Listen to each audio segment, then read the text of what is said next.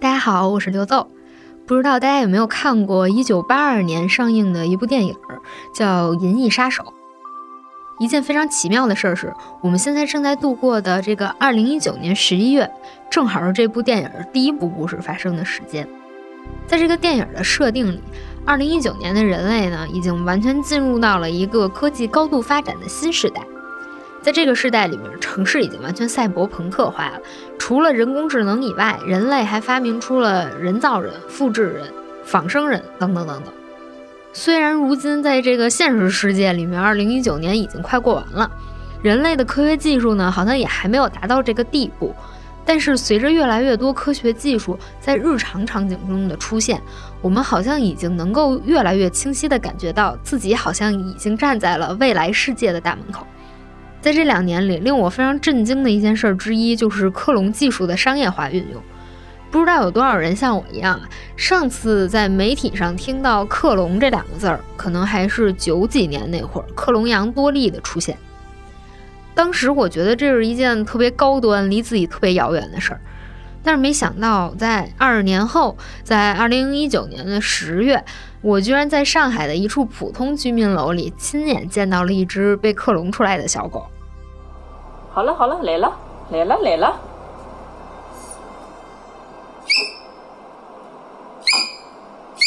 来了来了来了来了，走了走了走了走了走了，走了走了走了走了，好好好好好，来了来了。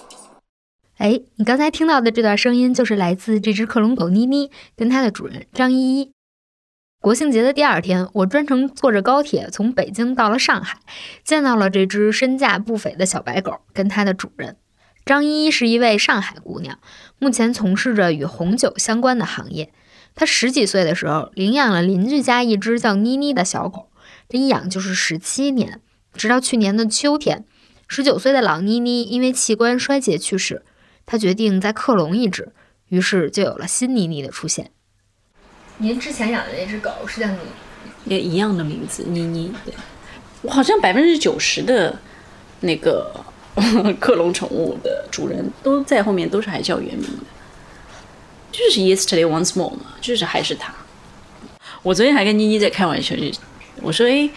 我说宝宝，我说妈妈跟姐姐都老了，但是你倒是很越，就是你你却越来越年轻了。嗯，它是什么品种的？杂犬嘛，没有什么品种，感觉有点像马尔济斯或是西施这种。对，但肯定一看就是杂的。嗯，我可以等下给你看那个它的照片，就长得一模一样。就克隆，从严格意义上说，其实鼻纹啊、指纹啊都是一样的，所以。你要从外观上是完全一样的，那你要什么个性啊？什么？我觉得是根据主人养育它的方式而改变的。那我觉得我也没变，对吧？那居住环境也没有变，原则上不会差太远。他现在因为这个年龄太活泼了，每天有用不完的那个精力，包括他磨牙，在家里几乎是咬一切。那我之前没有经历过妮妮那么小的时候嘛，但是其实你从基因学上来看啊，你说一个人其实他是内向还是外向，这种大块儿的东西还是随基因的。那随着他之后的一些教养啊、教育啊，跟后天的那个生存环境和教育有关。那狗其实不是人嘛，它受不了那么多教育，我觉得其实是没差的。原来那只狗也很，因为那只狗也是。整体是外向的，凶的，外向的。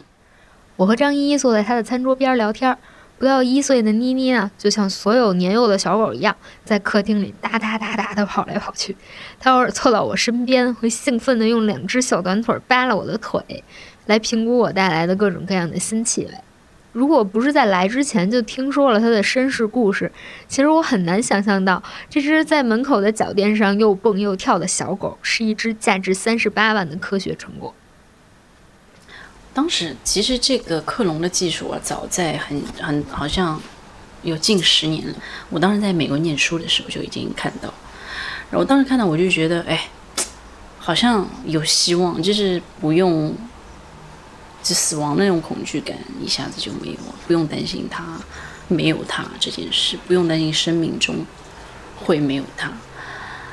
但是后来也看了价格，我当然是看到那个美国影星芭芭拉史翠珊她的那个 example，她做了三只叫 Samantha 嘛，她说她她分享了一个那个细节，就是她那个狗啊有匍匐走动的那种习惯，就是前两只脚是这样盘着的，后脚是直立的嘛。当时他说他去拿那个交付三只狗的时候，这三只狗就像他这样走来。我觉得每每只狗都有嗯。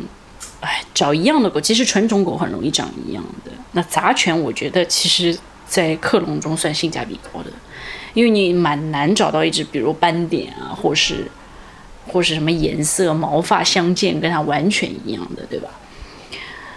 我，但是我又觉得，你知道，每只狗的叫声是不一样的，声音很特别的。像我这个狗，它眼睛里有一个小的血管瘤啊，然后肚子上有一些胎记，它都都。百分之一百的就是一个位子的遗传下来了，那就是这种东西。我觉得这种小细节啊，他他说他当时就觉得哦，she's back 什么的啊，我当时就很心动的。我觉得我会尝试的。后来就看了那个价格嘛，十万十十万刀，就觉得是贵的。但你当时也没有想那么远，当然我的狗也没有那么老，对吧？你也不会想那么远。但你想到哦，OK，eventually，你觉得总有总有一个办法。总有一个办法，就是不用那么快的面对死亡这件事情。从一九九九年第一只克隆羊多利的诞生开始，科学家们已经成功克隆出了二十多种哺乳动物，比如克隆小牛、克隆小猴子、克隆小猪、克隆兔子等等等等。但是你可能没想到，在这个领域，我们常见的宠物狗反而是比较难克隆的一种。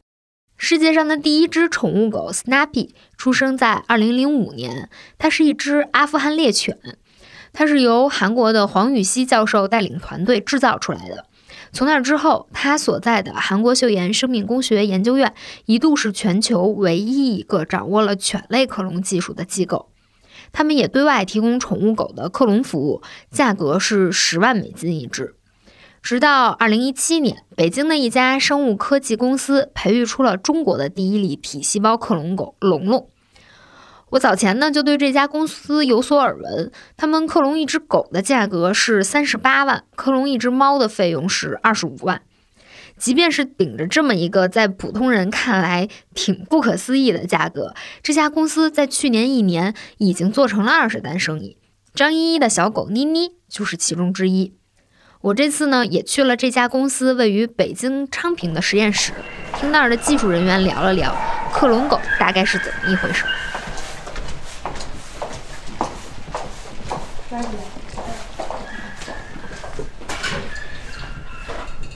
这位是我们克隆事业部主任。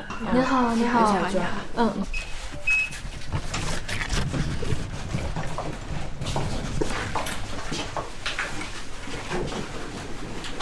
是我们的细胞准备间，一般我们是就是先采样，采样之后细胞间隙，然后什么叫细胞间？间隙就是养细胞，培养细胞，然后细胞培养完了，这细胞就可以作为供体细胞了。然后我们会从另一条母犬身上，然后是采集卵母细胞，然后把这卵母细胞去核，去完核之后，把这个供体细胞和这个呃去核的卵母细胞。组合在一起，构成一个重构胚，再把这个重构胚再给移到一个代孕母犬的输卵管里面，然后就经过正常的孕育过程，就可以生出来我们要的克隆犬了。哎，听到这儿，你可能跟当时的我一样，还是一头雾水。我来用通俗的语言跟大家解释一下，克隆一只狗大概需要几步。首先，他们需要从你的狗狗身上取下来一块皮肤组织，一般是从大腿内侧，大小就是小指甲盖大小。这个步骤即使在狗狗去世之后的一段时间内完成也是有效的。然后技术人员会从他们养的实验犬的身上抽取未受精的卵子，抽走里面的细胞核，再把你的狗狗的体细胞植入到这个卵母细胞中。等养到一定程度，再把胚胎植入到那只帮忙代孕的狗狗的子宫里。代孕狗怀上孕之后，大概再等个六十天，就会生下这只小克隆狗了。单就克隆的流程来讲，其实每种动物的差别并不太大。如果你想克隆一只小猫，大概也是这个思路。但是为什么克隆狗就要比克隆猫贵个十来万呢？像一般的动物发情都是一样的，就是它发情了，它会排卵，然后这个卵母细胞，然后就到了输卵管里边，然后如果它受精了，它就会到子宫里边。如果是我们做克隆的话，就这个卵子排出来之后，然后我们要把这个卵母细胞收集到，实际上这是一个比较，在狗上面的话是一个比较难的过程。因为狗的生理构造呢比较特殊，它排出的卵会在输卵管里成熟，从成熟到卵化大概只有几个小时的窗口期，需要技术人员精准的把握卵细胞成熟的时间，所以相对而言，克隆狗的难度就要更大一些，在商业上的体现就是费用更高。也许不养宠物的人很难理解，为什么会有人花三十八万去克隆一条狗。甚至也经常有网友质疑，这些人是不是钱多到都没地儿花了？那天在上海，在张依依那套面积并不大的单身套公寓里，我也问了她为什么选择克隆妮妮。大家都说啊，狗的一辈子只有一个主人，对吧？所以怎么样怎么样难得，你要珍惜。其实人一辈子也想只有一个宠物的。我我也很珍惜他这一个 the one and only family member，对吧？其实你看，现在技术可以，我我也可能跟妮妮就是一生一世的。以前的妮妮在我那个时间段，你想，我现在只三十嘛，差不多是我整也是我整个青春的陪伴，对吧？那我那段时间也回不来了嘛。但是我也不是说永远要停在过去。我觉得这个克隆这个举动，在现实生活中反映出我有多珍惜他和珍惜这些时间的陪伴。妮妮是，我想想看，她是十月份走的。我大概在三月份的时候，当年三月份，也就是去年三月份嘛。我住九幺二，我们九幺零着火，凌晨大概两三点，我听到各种什么叫啊、嘶喊的声音。我在窗子边一看，火已经是往外冲了，是非常大的一个火。家里真的是半半截烟，就你也不能开门嘛。大楼里都是声音啊，各种叫啊，什么着火啊，什么救命啊之类的，你只能期待这个时候就是消防人员快一点，没真的没有任何办法，我真超绝望，我超绝望。然后那妮妮那个时候也已经老到就是着火了都没有什么太大的感觉，但是我当时心里就在想，OK，我就我我就觉得如果着火，好像是宠物它在那个地板上这个密度好像反而是更安全的。我当时真的是想，我想就这么完了嘛？就我我这辈子就这么完了嘛？那我看到他，就心里会，虽然我一个人住啊，就有他的陪伴，你稍微还是会给你带来一些坚强的。就觉得今天再怎么样，我也是不是 die alone，是 die with 妮妮嘛，对吗？我当时就是想，要不要跟爸妈打电话？但其实打了也没有没有用，他们也住得远，过来其实也没有任何用，你除了让他们担心，这是没有任何帮助。对吧？就是跟他经历过一次，然后我们那个就就消防人员上来的时候啊，开门嘛，不是那种给你面罩，让你赶紧走楼梯逃生什么的。我我就什么都没有拿，就是只抱着妮妮拖鞋，拖鞋好像都没有穿，赤脚下去的，往外走的嘛。然后那个那个消防员还说啊，什么时候了还抱狗？我想这什么时候也是要抱狗啊？对啊，我这手机都没有拿，这真的是一个人非常本能的一个原始的状态。嗯，然后后来他开始，呃，他是生病了吗？哦，他是啊，这这不算什么病，他就是老了嘛，各种老，会有各种器官的衰竭。他大概在十七岁的时候有就确诊是肾衰，慢性肾衰，那个时候就给他换了，一直吃希尔斯的那个肾衰 kidney 处方粮。记得那个时候蛮贵的，七十几块钱一罐嘛，那个一罐大概三分之二吃一天。那他是什么时候去世的？去年的十月份嘛，等于就是十八岁的尾尾声。嗯，那会儿您就已经准备好说想要克隆他了？哦，已经想好了。对啊，他在八月份的时候进医院的嘛，一下子不行了。嗯，那个时候大小便有点。不成型了，后来去确诊，就说那个指标已经非常差了。然后在医院还待了两周还是一周啊，我忘了。就是也治疗了，也没有明显的改善，说还不如带回去。当时医生还就开了一个礼拜的药，就也觉得差不多嘛。其实，在后来在家还养了两个月呢。那个时候我真的是有点辛苦的。他那个时候已经是完全大小便失禁啊，各种晚上我也睡不着，他会各种起来，可能会痛啊或者怎么样，有一点，因为他大小便失禁又不会站也站不起来，你也要帮他清理啊或怎么样的，又怕他痛，又想让他好好睡。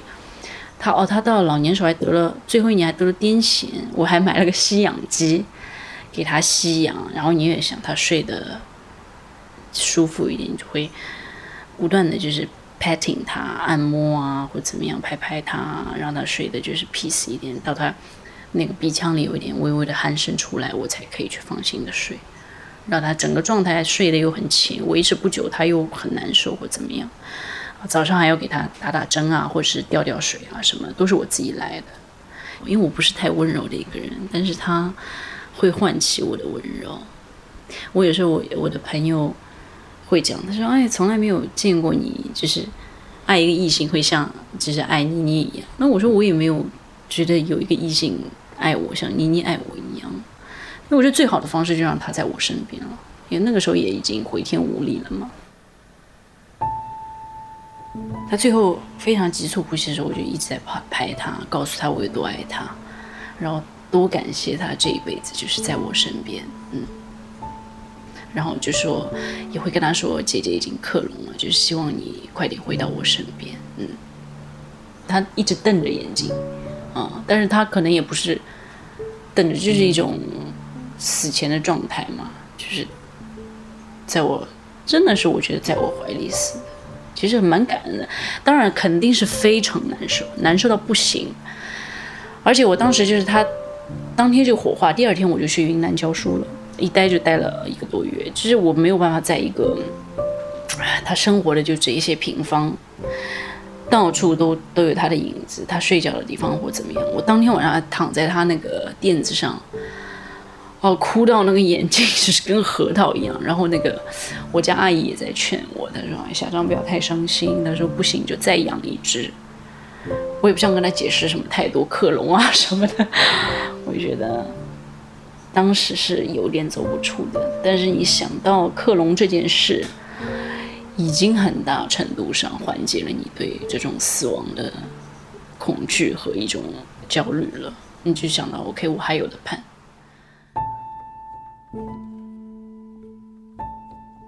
在老妮妮去世前两个月病危的那一次，张依依就已经联系了北京的那家宠物克隆公司，让他们的技术人员来到医院提取了妮妮一块小小的皮肤组织。二零一八年十月份，妮妮去世的那一天，张依依给克隆公司打电话，让他们着手开始了新妮妮的克隆。经过了四个月的培育和喂养，新妮妮在二零一九年的二月十五号被交到了张依依的手里。他是双十二出生的，那两个月正好二月十二号应该是交付给我，那二月十五号正好是我生日，我就说 Why not？就是那一天，然后我就当时也有那个记者新闻采访，然后我就把家里人啊，什么爸爸妈妈、娘娘、叔叔什么的就找到家里来，大家有蛋糕啊，什么什么酒啊什么的，就就说起来是一个很好的生日礼物嘛。他来的第一天，嗯，你还记得就是他是怎么被送过来的？然后一堆啊，一堆人就是北京开车把他过来，当中还停在什么地方住宾馆啊什么，带着他，然后传各种视频给我，说他怎么怎么活泼，对，因为他一开始出生的时候，所有的狗刚出生，它都会有一层深色的胎毛，然后它又太小，然后眼睛啊各种啊四肢啊也没有长开，当时不会觉得太像。所以很多人就问我什么啊？第一第一印象什么？我真的没有觉得很夸张，什么一开门就觉得 Oh my God，他回来了，没有太多这种感觉，就是一只小狗。但你知道是它克隆的，它可能会越来越像啊！你你在期待它的变化。当时我记得我爸爸妈妈也抱他，两个人脸上也蛮干的，就嗯哦嗯对，然后就被别人问说啊像吗？哦那个尾巴这边好像有一点，在这边敷衍别人。其实我知道他们当时也会觉得不像。然后我们好像摸了他一下头，一下子可能把眼皮啊给吊起来了。结果我跟我妈两个人就看到他眼睛里那个血管瘤，啊我们就很默契的就对视了一下。人都现在长大了以后。他第一次胎毛一剃，大家就觉得妈是不是？他第一次胎毛一剃，就觉得 OK，知道啊，那真的是克隆哦，原来真的是克隆啊，就是这种感觉。我们小区里好多人都知道，我有时候去遛它，碰到别的狗，比如说跟它玩啊什么的，那个主人都会说不要弄它，就是不要可能伤到它或怎么样，人家很贵的什么的。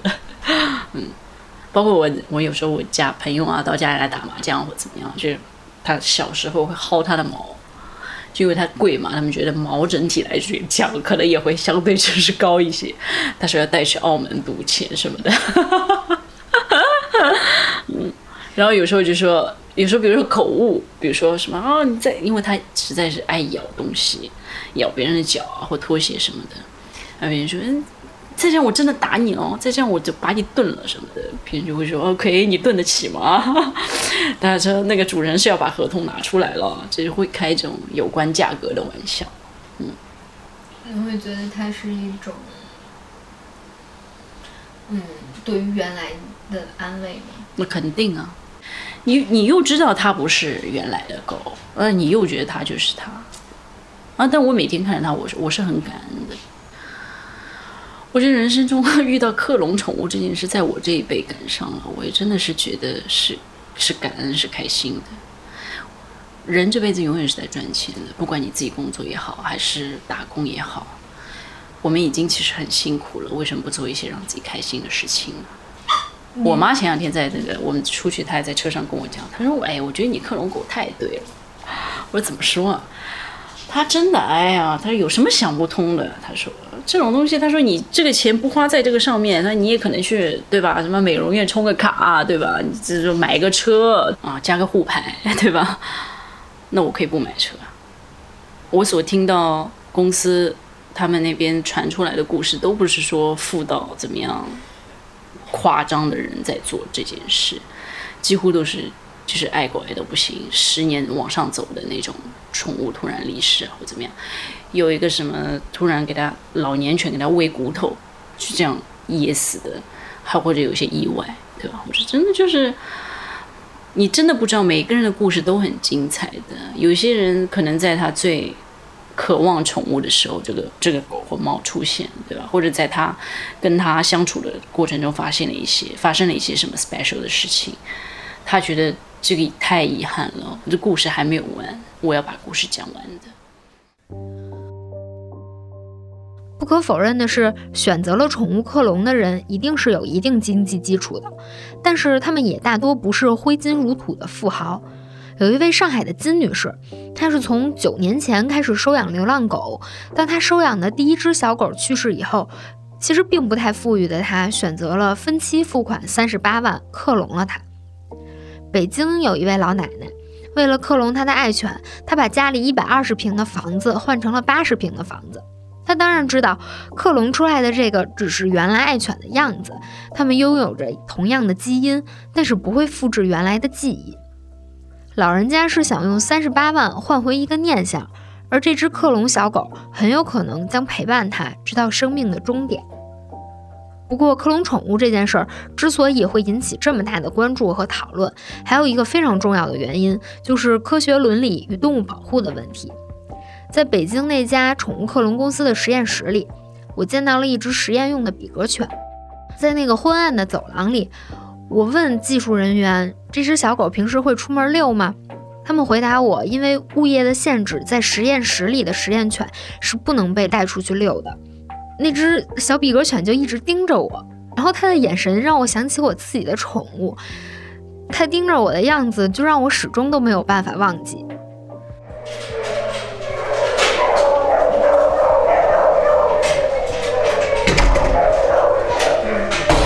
这是我们就是实验犬，就是临时往这放一下，然后等我们做完实验就把它给运回基地去了。然后这是我们的一个手术准备间。你说我想克隆出一只狗来的话，然后它的代孕妈妈是要好几条吗？嗯，就一条啊，就一条就生一个嘛。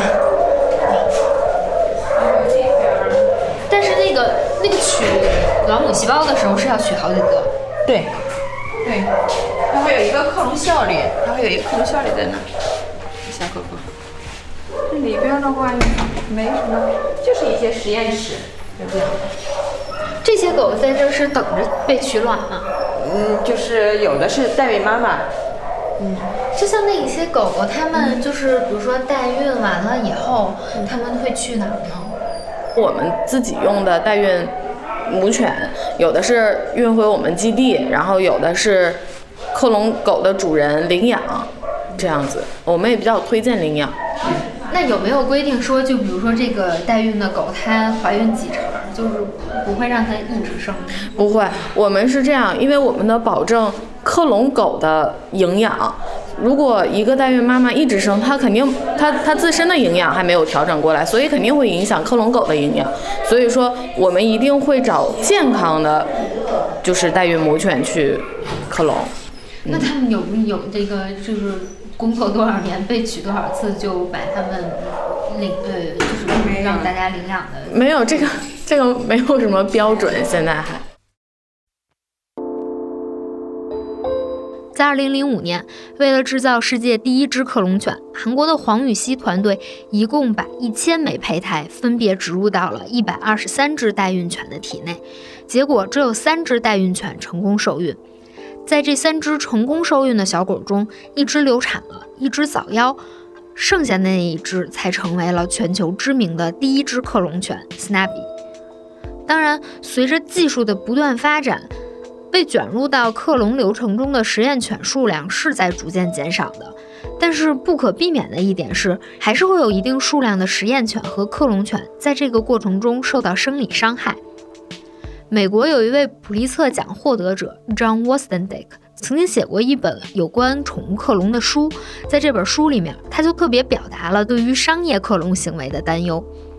因为虽然在生物和疾病研究的过程中也会用到一些动物，但是在美国，因为这些研究型的机构受制于政府的资金支持，他们必须接受美国农业部的监管，还要上报实验动物的具体数量。可是呢，一旦涉及到商业领域，宠物克隆公司其实并不能得到有效的监管，而随着市场需求的增长，还可能意味着将有更多的猫猫狗狗被卷入到克隆产业中。美国的保护动物协会就曾经对美国的 Bell Arts 公司提出了抗议，他们认为商业性质的宠物克隆是一项伴随着失败和动物痛苦的非正常的科学行为。而这家公司的 CEO 也在2009年发表了声明，表示他们公司不再提供与宠物克隆相关的商业服务。